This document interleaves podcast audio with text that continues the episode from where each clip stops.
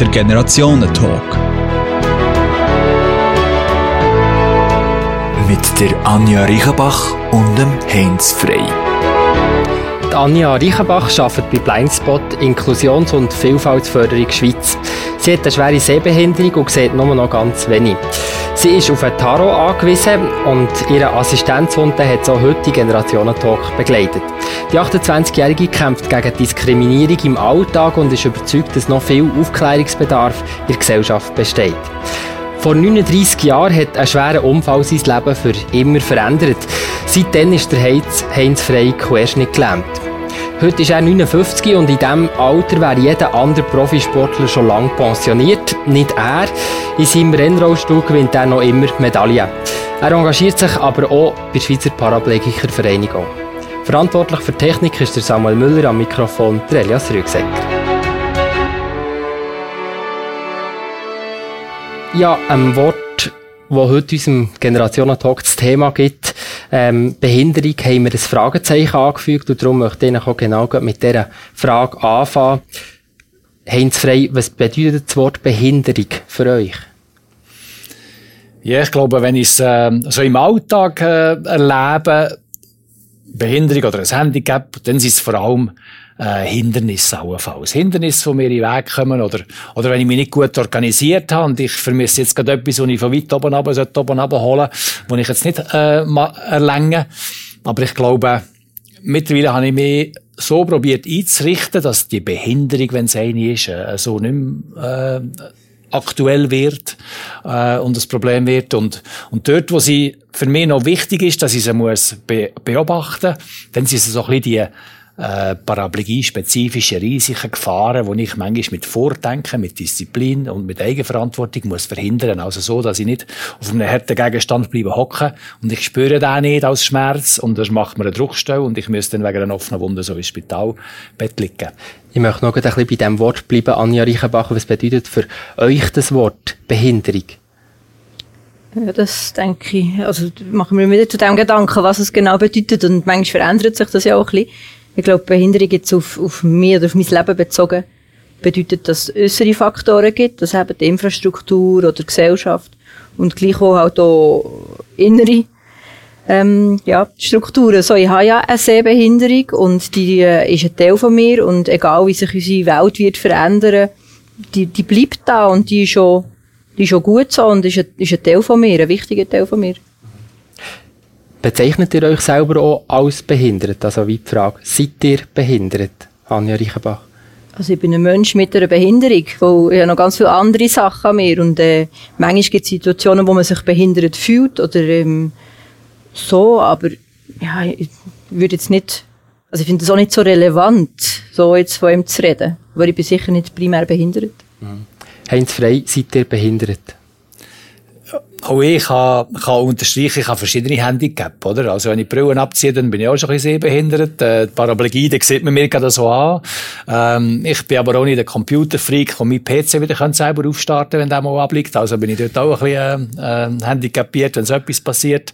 Ja, ich habe mit der Zeit, äh, meine Stärken gelernt kennen und meine Schwächen auch. Und, äh, das ist gut, wenn man die ein bisschen kennt. Ähm, ja, in, in dem Sinn, glaube bin ich nicht mehr behindert als andere Leute, wo, wo wir jetzt können diskutieren können, wo die Behinderung liegt. Was ja speziell in dem Sinn ist, dass man bei euch in dem Sinn auf den ersten Blick sieht, ihr könnt nicht laufen. Oder, oder eben, ihr seht fast nichts. Wie, was, was macht das mit euch? Die Situation eben, dass alle Menschen eigentlich auf den ersten Blick sehen, eben, ihr habt wie eine Behinderung. Oder wie geht ihr mit dem um? Am Anfang ist es äh, ist, eine un unglaublich ungewohnte Situation gewesen, wo ich das Gefühl hatte, alle schauen mehr an. Und, und das hat den Mut gebraucht, überhaupt rauszugehen in der Gesellschaft. Ähm, das hat mich immer wieder ein bisschen betroffen gemacht auch. Ähm, könnte zum, zur Folge haben, dass man sich ein bisschen zurückzieht äh, in die eigenen vier Wände und, und sich gar nicht so getraut rauszugehen. Äh, und mittlerweile, nach diesen vielen Jahren, muss ich sagen, hey, ähm, man sieht gerade mal, was Sache ist und man weiss ein bisschen etwas über das und wenn nicht, dann kann ich etwas sagen darüber.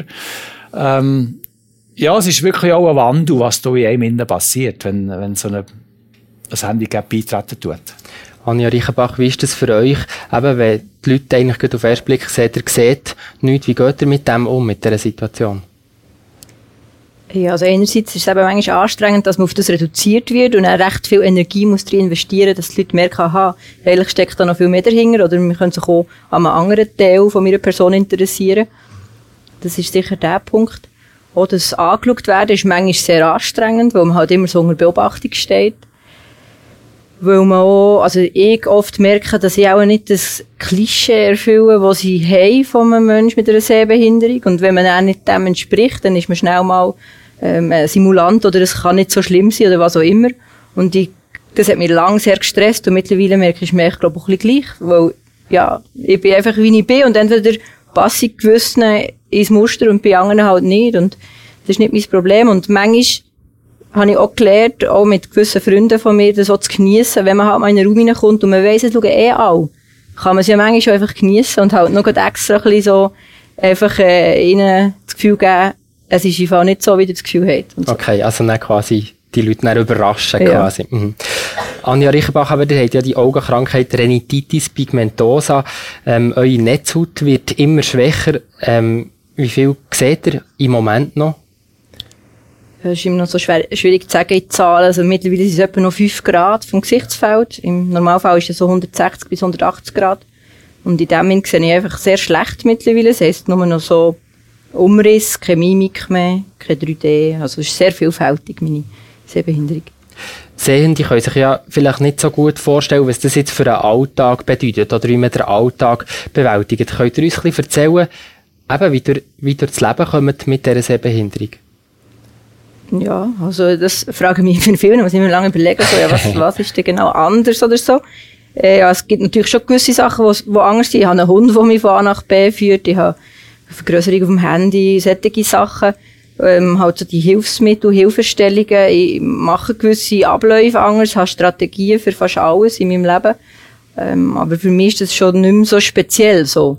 Manchmal merke ich, ah, das mache ich wirklich anders. Oder ähm, manchmal, wenn ich mit Leuten rede, staune ich, was dir alles so sieht. Und finde wirklich so, ah, krass und so. Also ich finde es manchmal so spannend, wenn ich frage, ja, wie machst du es denn du? Und dann merke ich erst dann, okay, ich mache mittlerweile ganz viele Sachen anders. Mhm. Eben, der Taro, euer Hund, ähm, ist da neben euch und ja, könnt ihr uns ein bisschen erzählen, wie er euch unterstützt in eurem Alltag? Ja, eben, er ist vor allem für die Orientierung zuständig, im öffentlichen Raum, von A nach B zu kommen, den Leuten auszuweichen, ja, die Befehle auszuführen, die ich ihm gebe. Und so ermöglicht er mir natürlich sehr viel Unabhängigkeit und bin sehr flexibel und schnell und das ist für mich sehr etwas Wichtiges. Als Kind habt ihr ja eben noch mehr gesehen, ähm, aber ihr, ihr habt mir äh, früher auch schon mal erzählt, ihr habt ähm, viele blaue Flecken und Bühlen als Kind, weil ihr überall ähm, seid angeschlagen. Was kommt euch heute in Sinn, wenn ihr jetzt an die Kindheit so zurückdenkt? Wie seid ihr denn umgegangen mit eurer Krankheit? Ja, wenn ich zurückdenke, dann merke ich vor allem, dass ich extrem froh bin, habe ich so eine Kindheit können haben, dass meine Eltern mich einfach machen wollen. Ich glaube, das ist für sie zum Teil... Seid froh für die Pillen in dem Sinne? Ja, eigentlich oder? schon, ja, ja. Weil, weil sie haben mir einfach halt die Freiräume gegeben und mich ausprobieren und erleben und selber spüren, was, was wie geht oder nicht geht. Und ich glaube, das, äh, das gibt selten, dass man Kinder mit Behinderung einfach so machen halt. Und ich glaube, das ist sehr ein wichtiger Teil gewesen, für meine Persönlichkeit zu entwickeln und auch selber einen Weg zu finden mit dem allem. Mhm. Mhm. Es gibt und ja immer noch immer wieder viel blaue Bühlen. das, ist, das ist immer noch, dauert immer genau noch das, das Phänomen. Ja. ja. Es gibt Menschen, die sind schon von Geburt an, ähm, sehen sie gar nicht mehr. Ähm, die werden langsam blind. Äh, das ist ein Prozess. Ist das nicht unglaublich brutal, wenn das Augenlicht einfach immer schwächer wird? Ja, das kommt so phasenweise, finde ich es brutaler und auch ein bisschen weniger. Das ist äh, so ein bisschen so, aber es hat halt immer wieder mit Loslassen zu tun, mit etwas verlieren, wo man ja auch sehr gerne hat. Und ich finde, schauen etwas Schönes. Es gibt ganz viele schöne Sachen, die man kann, ja, anschauen und so. Und wenn man das langsam verliert, dann ist das natürlich auch mit einem gewissen Schmerz verbunden, vielleicht auch mal mit einem gewissen Frust. Man muss, äh, ja, halt auch eine Freude in anderen Sachen finden, in anderen Sinnen oder so. Und darum hat es ein bisschen beides. Es ist äh, auch schön, habe ich das alles mal dürfen haben und ich werde das in, Erinnerung behalten, im Herzen behalten und erlebe dafür auch ganz viel Neues und mache ganz viele schöne Erfahrungen, die, die eine Bereicherung sind und die ich schon nicht hätte. Heinz Frey ähm, möchte ein bisschen über euch reden. 39 Jahre ist es her, dass ihr ähm, äh, bei, einem Berglauf, bei einem Berglauf gestürzt seid ähm, und er im Rollstuhl, seither im Rollstuhl seid. Könnt ihr uns erzählen, was ist denn passiert bei diesem Berglauf vor 39 Jahren? Ja, es war eigentlich eine Sportstaffette, die äh, aus drei Läufern bestanden hat, die Staffette, plus einem Velofahrer, plus einem Schwimmer. Und ich hatte die Berglaufstrecke als Aufgabe gehabt. Und äh, ich bin mir eigentlich unmittelbar vor meinem Einsatz die Strecke noch schnell anschauen.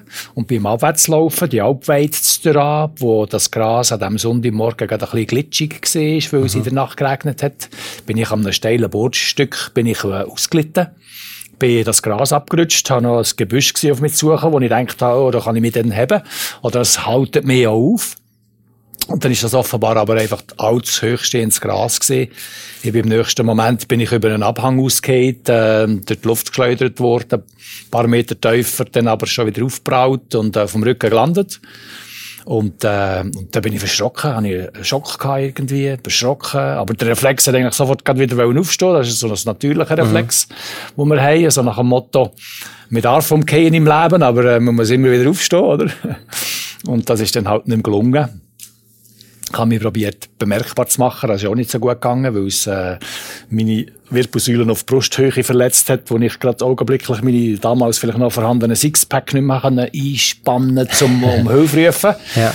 Und, ähm, und dann habe ich dort eigentlich müssen, doch noch bange Momente ein bisschen warten, bis mir jemand gefunden hat, äh, bis der eine Hilfe organisieren konnte sicher damals ohne Handy, weil es das noch nicht gegeben hat. Ja. Ähm, und in den Bergen man sonst vielleicht noch in einem Funkloch gesehen wäre, ich weiß nicht.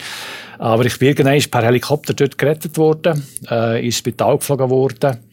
Und dann hat man mir äh, nach einer ersten Diagnose gesagt, ein paar, paar Stunden nach dem Unfallereignis, äh, Herr Frey, der hat äh, Querschnittlähmung erlitten. Mhm. Wir die euch auf ein Leben im Rollstuhl vorbereiten. Ja. Das, das war 20 gewesen, dann. Mhm. Wie reagiert man auf das? Ja, ich denke, der Schock ist dann gerade noch ein bisschen grösser geworden, oder? Mit der Diagnose. Ähm, Zuerst ist der Unfall und, dann halt ein Unfall, wirklich, ja. wo ich noch schon wieder ein bisschen Hoffnung aufgebaut hätte. Ich muss jetzt zwar ins Spital, ich brauche vielleicht eine Operation, ich brauche ein Medikament, aber bitte, bitte, ich möchte dann schon gerne wieder einmal funktionieren von Kopf bis Fuß, wie ich mir das vorher gewohnt war. Und das ist ein Unterschied zwischen Anja, wo, wo äh, nach und nach ein bisschen von dieser Lebensqualität mhm. muss hergeben und ich habe es auf einen Schlag verloren. Mhm. Und, und ich kann mir nicht vorstellen, in dem Moment, wo meine Perspektive wird sein und dass der schlechte Tag von heute vielleicht sogar der schlechteste Tag bleibt. Mhm. Nämlich das augenblickliche ausgeliefert sein, mit sich müssen geschehen lassen, äh, in diesem Spitalbett müssen liegen und äh, ja, nichts können dazu beitragen. Und, und, und wenn ich Mitteilung bekommen habe, ich werde dann auf ein Leben im Rollstuhl vorbereitet, ja, was heisst denn das für mich? Was ist das für eine Lebensqualität? Mhm. Wollte ich denn das überhaupt? Kann ich das? Also, das sind alles so Fragen, wo es eigentlich ein unglaubliches Wellental von den Gefühlen mhm. hinterlässt, äh, wo man eigentlich mal nicht weiss, wo ihm der Kopf steht. Und, äh, das Wellental von den Gefühlen, wenn wir jetzt an heute denken, dauert das immer noch manchmal an oder ist heute das einfach viel stabiler? Wie sieht das aus? Ja, ja, es ist eine ruhige See geworden von dem her. ja. Äh, ich habe heute nicht mehr ähm, Sachen, die mich zu Tode, zu Tode betrüben oder äh, andererseits auch nicht himmelhoch jauchzend unterwegs bin. Nein, ich denke, es ist äh, sehr ausgeglichen worden, was die paraplegiespezifische Geschichte anbelangt. Äh, und daneben aber habe ich meine Sorgen und Zirkel wie alle auf dieser Welt. Äh, mhm Vielleicht kann ich sie auch ein bisschen öfters mal relativer anschauen ja. mit der Lebenserfahrung, wo mir äh, vielleicht Geduld schon auch ein bisschen gelehrt hat und, äh, und vielleicht auch ein bisschen gelehrt hat, dass ich für gewisse Ziele, die ich habe, etwa mal ein bisschen länger muss herschaffen muss, um so ein Ziel dann auch wieder können erreichen und, äh, und die Luftschlösser, die baue ich mir eh nicht mehr, wo ich weiss, die werden vom Windstoß zerstört. Und äh, ich probiere schon ein bisschen auf der realen Seite. Ja gut, also wenn sich einer könnte Luftschlösser ausmalen dann wäre es doch der Heinz Frey. Der hat im Sport unglaubliche Erfolge gehabt. Ähm, der Sport ist für euch wichtig gewesen und er ist schon vorher, vor eurem Unfall, ist er viel wichtiger geworden noch. Das Problem ist dann nur gewesen, dass eigentlich der Sport im Rollstuhl, der ist noch komplett in der Pionierphase gewesen, da hat es eigentlich noch fast nichts gegeben. Was waren denn die grössten Schwierigkeiten gewesen, für dass man eben diesen Sport hat können ausüben Ja, die erste Schwierigkeit ist mal gesehen, dass ich schon gar nicht daran geglaubt hätte, dass ich wieder könnte mit einem Teil von meinem Körper, nur mit einem Teil von meinem Körper wieder sportliche Faszinationen ausleben. Das war mal die erste Schwierigkeit, gewesen, das, das, da bin ich das Problem gewesen. Und zum Glück ist aber irgendwann ein bisschen Bewegungsarmut in mein Leben getreten. Und die habe ich müssen begegnen. Und darum habe ich mich doch wieder ein bisschen für sportliche Themen angefangen zu interessieren. Und darum habe ich, glaube ich, mal ähm, in der Rehabilitation schon gewisse Sportarten kennengelernt, wo wir haben so äh, Alltagssituationen lernen, Reflexe lernen da wird in der Physiotherapie ja vor allem physisch an ihm geschafft und äh, ich muss die Kraft dort herbringen und ich sie nachher ansteuern. Das hat schon viel mit Sport zu tun. Aber das wäre noch nicht der Sport gewesen, den ich früher geliebt habe, mit mhm. irgendwo können, äh, durch einen Wald durchspringen, äh, irgendwo können die Langlaufskier anschnallen im Winter, äh, auf der Skipiste rumtollen und so. Das wäre es ja noch nicht gesehen. Und die Schwierigkeit ist halt tatsächlich gewesen, es hat noch fast keine spannenden Rollstuhlsportgeräte gegeben. Mhm. Sportgeräte, wo wir hätten einen spannenden Sport betreiben können. Das war eine Pionierzeit gewesen und äh, mein erster Rennrollstuhl ist dann irgendwann bei einem Kollegen in seinem Keller entstanden, aber an einem Samstag und mit dem also haben wir er quasi selber geholfen bauen und entwickeln? Ja, genau, self-made ähm, Rennrollstuhl haben wir hier gebaut. Am Anfang haben wir ein bisschen Alltagsstuhl frisiert und schneller gemacht und dann so erste Sportgeräte gebaut und mit denen haben wir angefangen zu trainieren und mit denen haben wir erste Sport Anlässe versucht zu besuchen, wo wir aber auch zuerst Veranstalter haben müssen, ja. äh, anfragen, könnten wir denn hier vielleicht mitfahren? Ja, ja. Ja, das sind einer der erfolgreichsten Schweizer Sportler geworden, was es je hat gegeben. Ähm, und gleich, wir haben vorher im Vorgespräch auch schon darüber geredet, Herr Roger Federer verdient Millionen und Millionen. Ähm, für euch, der habt immer noch nebendran geschafft. Ist das nicht manchmal schon ein Frust, dass man, obwohl man so grossen Erfolg hat in seinen Disziplinen, dass man gleich nicht gleich bekannt ist, gleich viel verdient wie sonst ein Profisportler, der so viel hat erreicht? Ein Frust ist es nie geworden. Nein. Und klar haben wir vielleicht manchmal ein bisschen überlegt, und das kann man manchmal äh, an jedem Tag in ihrer Sportspalte wieder lesen, dass der Kuchen von diesen Geldern vielleicht nicht so fair verteilt ist. Aber äh, ich habe immer realisiert, dass wir als Rollstuhlsportler und Behindertensportler, wir sind irgendwo in einer Randsportart daheim. Und da gibt es ganz viel, wo ich jetzt euch aufzählen könnte, wo man die Leute auch nicht kennt, äh, mhm. sondern es sind die Barsportarten von Fußball, Eishockey, Tennis, äh, wo man die Leute kennt kennt, vielleicht noch Schwingen in der Schweiz, äh, wenn man solchen Leuten begegnet. Und nachher gibt es ganz viel von den anderen und das ist die Mehrheit, die, über, die Überzahl eigentlich. Und ähm, wenn ich da würde hadern mit dem Schicksal, ja, dann würde ich glaube nicht im Sport treiben, weil dann wäre es mir wahrscheinlich irgendwann verleidet. Anja Reichenbach, ihr seid ja auch sportlich unterwegs, jetzt gerade, äh, wenn es so schneit und so, ja, ihr tut Snowboarden. Könnt ihr uns erklären, wie das funktioniert? Ja, das äh, funktioniert mit einem Guide. Und zwar ist man mit zweit unterwegs und ist vis-à-vis. Ich habe jetzt immer äh, so, dass ich die Hinterhand, also Einhandführung, die Hinterhand hat man aufeinander, dann kann man Distanz wahren und dann gibt es Kommandos und so fährt man dann ja, Pisten ab oder wir springen über Schanzen und solche Sachen. Und das ist zum Beispiel auch etwas, wo, wo ich gelernt habe. Es gibt gewisse Sachen, die sich so verändern, dass man sie dann gar nicht mehr loslassen will und mit Behinderung viel schöner sein. Und Snowboard ist zum Beispiel etwas, was ich früher allein habe gemacht. Und jetzt durch die Sehbehinderung halt mit meinen Guides. Und das ist ein unglaubliches Erlebnis. Und äh, ich werde das nie mehr hergeben. Und ich würde allen empfehlen, um so Snowboarden. Nein, es ist wirklich so, wirklich so, ja, eine Symbiose, wenn es nicht funktioniert. Und Teamarbeit und Adrenalin. Und es ist einfach sehr, sehr ein cooles Erlebnis. Und äh, ja, das zeigt mir auch immer wieder auf, dass man, man muss immer schauen, was gibt es für Lösungen oder was gibt es für Möglichkeiten und dann noch gewisse Sachen halt neu entdecken. Das ist für mich unvorstellbar. Also gerade so, mit dem Mut zu haben, mit dem Gleichgewicht, der wahrscheinlich irgendwie auch beeinträchtigt ist, und du sagst, es ist sogar besser wie vorher. Das können wir uns nicht vorstellen, oder? äh, dass, dass man an so einen Punkt kommt. Und, und du sagst dann, ja, man muss halt sogar schauen, dass es dann irgendwie Lösungen gibt. Also, gleich schauen, im übertragenen Sinn, oder irgendwie. Und ich das ist unglaublich äh, faszinierend. Ich möchte jetzt gerne über das Thema Diskriminierung in der Gesellschaft reden, wie, wie da die Situation ist. Ich habe ganz am Anfang, wie euch provokativ gefragt, ja, seid ihr behindert? Jetzt könnte man ja fragen, werdet ihr behindert von der Gesellschaft? Ja, ich glaube, mir wird immer wieder behindert. Man tut sich manchmal selber auch behindern. Ich denke, auch dort muss man immer wieder überprüfen, wo stehe ich genau und wo liegt es jetzt genau. Aber ich denke schon, dass man sagen kann, dass noch sehr viele diskriminierende Situationen passieren in der Schweiz. Im Kleinen und im Feinen, aber auch im Grossen und sehr ähm, offensichtlich. Und ich denke auch, dass man dort noch ganz viel Arbeit muss leisten muss. Ich möchte das gerne noch verteufeln. Heinz Frey, wo werdet ihr im Alltag oder seht ihr das so, dass, dass man im Alltag oder so behindert wird? Ja, man kann dem vielleicht so sagen, tatsächlich, ähm, weil so eine aktive äh, Diskriminierung ähm, äh, erlebe ich vielleicht aber mit meiner Toleranz, nicht so. Ähm, und handherum, wenn ich jetzt aber im Feinen suchen und, und, und äh, schauen, was haben wir noch überall für, für architektonische Schwierigkeiten, äh, dann finde ich dort natürlich schon äh, die Themen. Könnt ihr uns da ein Beispiel erzählen, eben, wo, wo ihr im Alltag wie an eine Grenze stoßen oder merkt, okay, jetzt da kann ich irgendwie nicht mitmachen, aufgrund von dem, dass ich im Rollstuhl bin. Ja, manchmal ähm, begegnen wir die Alltag, oder? Irgendwie nicht abgeschrägte Trottoirkanten und so. Und ich manchmal mit ein bisschen Mut und ein bisschen Schwung noch meistern, aber auch dort schon mit dem Risiko, dass ich tatsächlich auch zum Rollstuhl gehe. Und ich sollte nicht allzu oft zu dem Rollstuhl fliegen, weil äh, Osteoporose ist bei jedem Rollstuhlfahrer Programm, wenn er so lange nicht mehr auf der Beine steht. Ähm, und dann wäre das nicht so günstig. Ja, ähm, oder halt irgendwo äh, auch öffentliche Gebäude sind für mich noch nicht alle zugänglich äh, und, und auch Toiletten und so muss ich halt immer auch jemanden noch suchen oder ich muss dann irgendwie in der Küche durchgehen.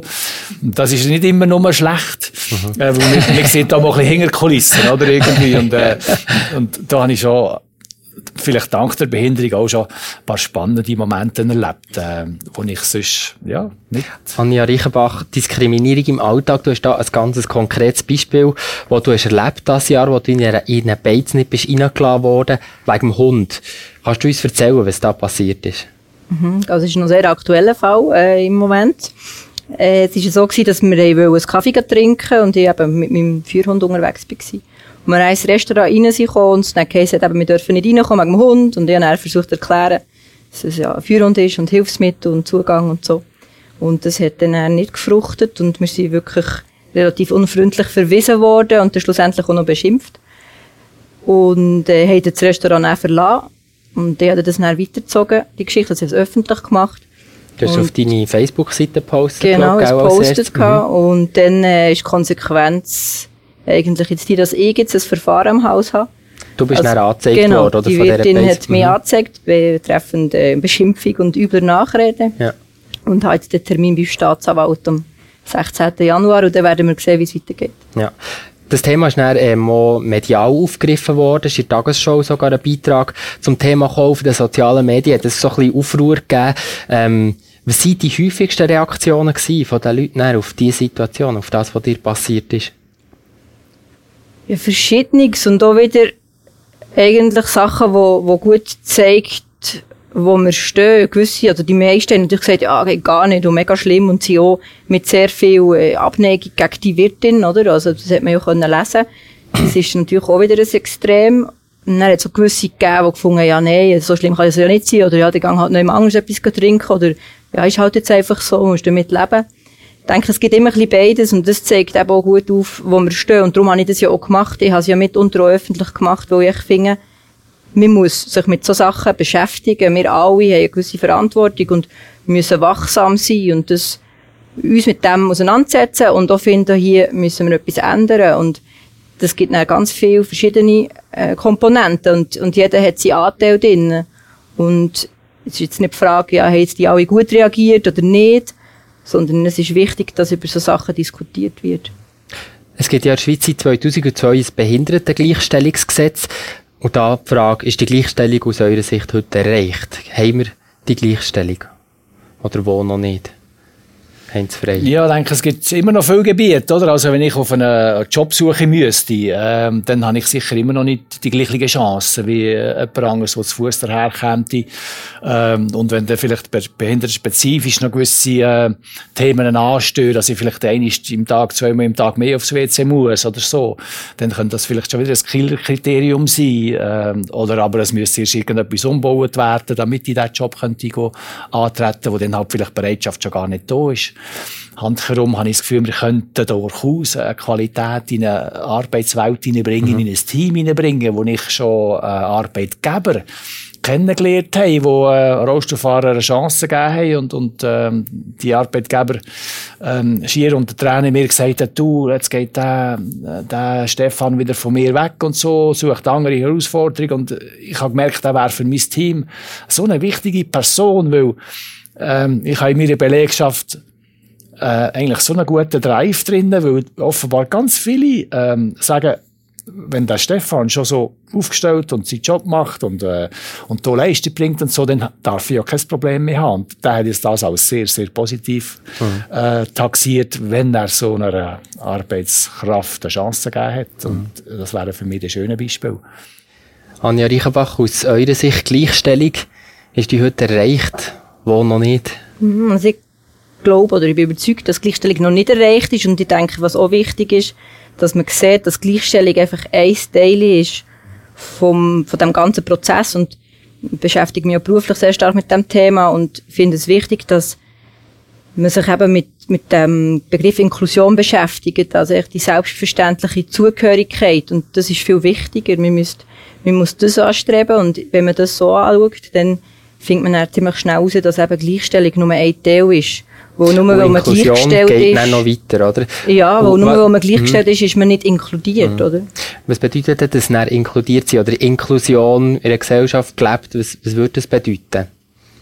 Ja, es ist wirklich die, die selbstverständliche Zugehörigkeit und die umfasst halt alles. Die umfasst das ganze Menschsein, die, das Wohnen, die Arbeit, die Freizeit. Das betrifft ja wirklich jeden Lebensbereich und halt nicht, das heisst nicht, es ist schön, man darf dabei sein, sondern wir müssen uns als Gesellschaft so weiterentwickeln, dass jeder Mensch Platz hat drinnen und sich auch entfalten kann. Habe vorher von dem Behindertengleichstellungsgesetz geredet, auch auf der politischen Ebene. Was braucht es aus eurer Sicht noch auf der politischen Ebene, ähm, für das eben vielleicht Inklusion kann gelebt werden? Oder braucht es gar nicht auf der politischen Ebene etwas? Wie seht ihr das?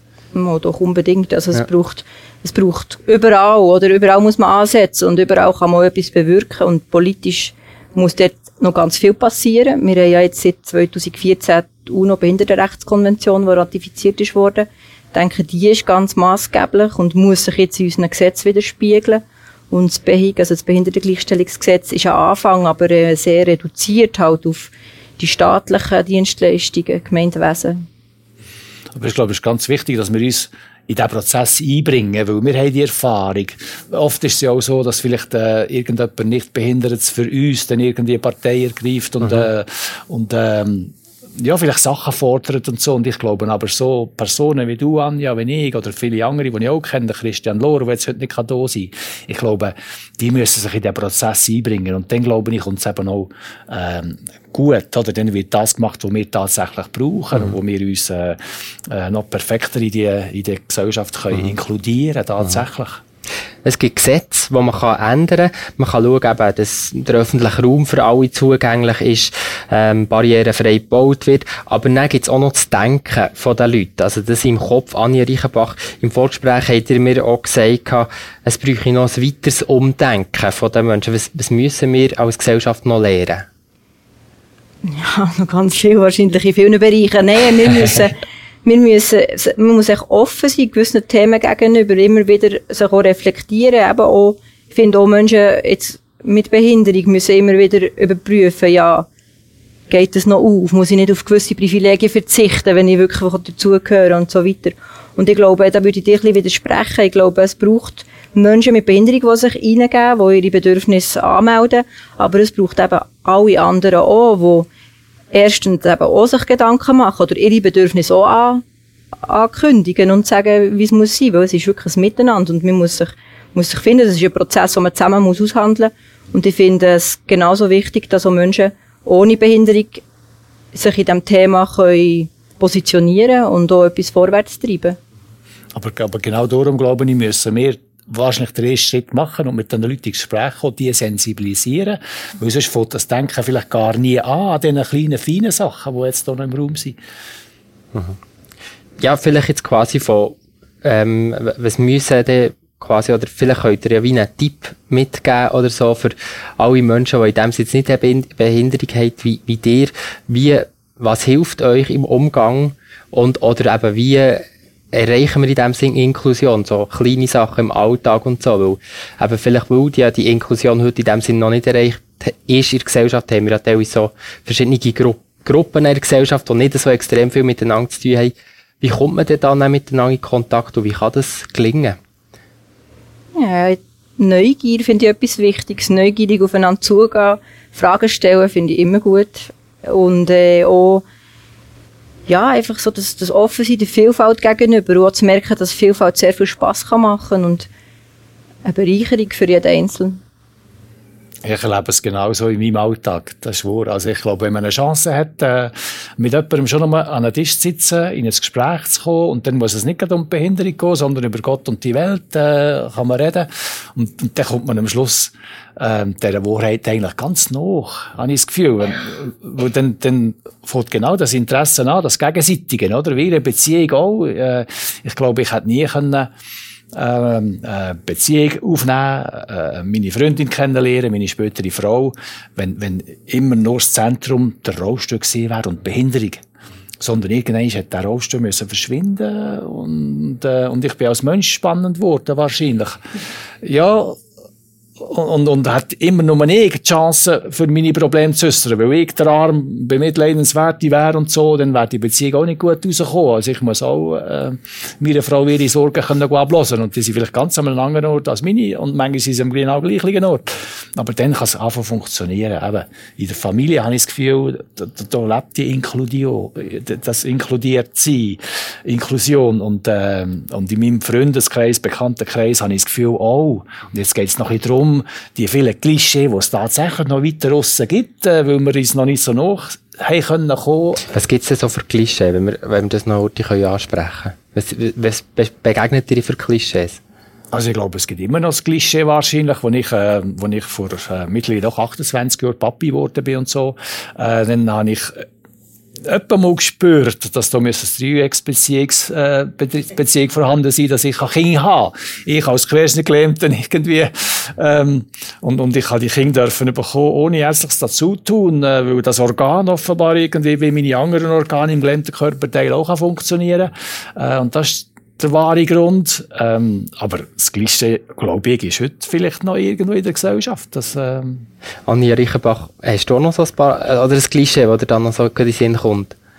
Es gibt viele lustige, auch lustige Klischees. Also ich war jetzt noch mit meinem besten Freund an einem Konzert gewesen, und dann äh, sind wir reingekommen und die Sicherheitsmänner haben sich schon auf uns gestürzt, für zu schauen, dass da alles gut läuft. Und dann ähm, haben wir den Hund abgegeben und dann hat er so gefunden, ja eben, es äh, hat da jetzt einen Stegen aber die können schon, also nehmen doch gescheiter den Lift so. Und das ist so etwas typisch, so im Sinne von, ja, ähm, können auch nicht gut steigen laufen, das ist viel zu gefährlich. Und mein bester Freund hat immer gesagt, ähm, ja, es ist gut, also ich nehme gerne den Lift, aber sie kann laufen. Ja, mir ist ja bei euch auch noch aufgefallen, ihr tut euch eigentlich beruflich, genau eben mit der Inklusion, wo wir jetzt so äh, darüber haben geredet, eigentlich auch beruflich damit auseinandersetzen. Heinz Freider arbeitet bei der Schweizer Paraplegiker Stiftung. Ähm, seid dort im Stiftungsrat. Was macht ihr dort? Ja, ich habe eine Arbeit direkt im paraplegischen Zentrum und meine Aufgabe ist eigentlich, mit Patienten in Kontakt zu kommen. Jetzt aktuelle Patienten, später sind sie ja irgendwie nicht mehr Patienten, sondern einfach Rollstuhlfahrerinnen, Rollstuhlfahrer. Ähm, und, und ich werde eigentlich dort ein bisschen Perspektiven sehen. Das ist eigentlich meine Hauptaufgabe. Manchmal also begleitet eigentlich Leute dort, wie äh, wo dir vor eben 39 Jahren in dieser Situation waren, eigentlich genau in diesem Zeitraum. Genau, ja. ganz genau. manchmal funktioniere ich wahrscheinlich allein, durch dass ich mich durch die Gänge bewege mit dem Rollstuhl relativ elegant und schnell. Äh, und, und manchmal aber komme ich wirklich ins Gespräch mit den Leuten und dann beantworte ich die und diese und die eine Frage, wo die Leute ja ganz viele Fragen haben, auch Ängste haben vor der Zukunft. Und da kann ich viel Ängste auch mal ein bisschen nehmen. Und wenn der jemand natürlich noch ein bisschen sportliche Fragen hat und so, dann ähm, bin ich noch ein bisschen näher zu diesen Leuten äh, und will noch ein bisschen mehr auf, auf die Sprünge helfen. Also, aber es geht darum, Perspektiven aufzuzeigen, zum mithelfen, dass der Anfangsweg nicht wie bei mir damals vor 39 Jahren irgendwie ellenlang wird. Anja Reichenbach, du arbeitest eben wie Blindspot. Ähm, was ist dort deine Aufgabe? Was machst du dort? Viele verschiedene Sachen. Mitunter leite die Organisation mit dem Chef zusammen. Ich bin zuständig für das Projekt, das wir haben und für die Arbeitsintegration in unserem Restaurant, das wir haben, das Provisorium 46 in der Langasse. Ja, das sind so die Hauptinhalte. Wunderbar, wir kommen zur letzten Frage. Und zwar möchte ich ein bisschen in die Zukunft schauen, gleich das neue Jahr an, 2018. Ihr habt beide einen Wunsch frei. Was wünscht ihr euch für das neue Jahr? Habt frei? Ähm, ist vielleicht etwas ganz Banales, gesund bleiben. Ähm, nicht gesünder werden, als jetzt kann sein natürlich. Äh, also ich will nicht, äh, ich habe nicht den Wunsch, wieder zu Fuß unterwegs zu sein, sondern gesund bleiben, damit ich äh, so kann aktiv in dieser Gesellschaft teilnehmen, teilhaben, wie ich mir das bis jetzt gewohnt war. Mm, das ist, glaube ich, ja, das Tollste, was ich erleben kann. Anja Reichenbach, euer Wunsch für 2018? Ja, das ist sehr konkret. Das ist so ein bisschen mein Traumjahr. Ich werde ganz viele äh, Wünsche erfüllen. Ich werde reisen. Ich werde ganz viele intensive Sachen mit meinen Freunden machen, viel mhm. arbeiten. Wo geht's her? Ähm, zuerst mal nach Südamerika und dann noch ganz viele andere Orte, aber das ist noch in Planung. Okay. Ja, dann wünschen wir natürlich einen guten Flug oder eine gute, gute Reise. Ja, merci vielmals. Das ist der Generationentalk zum Thema Behinderung, Fragezeichen, mit der Anja Reichenbach und dem Heinz Frey. Für die Technik verantwortlich der Samuel Müller, am Mikrofon der Elias Rüegsecker.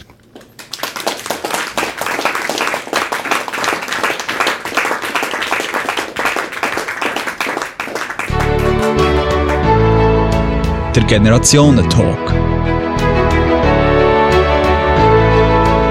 Mit der Anja Reichenbach und dem Heinz Frey. Ja, und auch im neuen Jahr laden wir wieder ein zum Generationen-Talk. Im Januar diskutieren wir dann über die No-Bilag-Initiative. Wir haben den Befürworter, also einen der Initianten bei uns und jemand von der Gegenseite. Diesen Generationen-Talk zeichnen wir am 31. Januar, neu am Mittwoch, hier im Berner Generationenhaus auf. Kommt vorbei und diskutiert mit.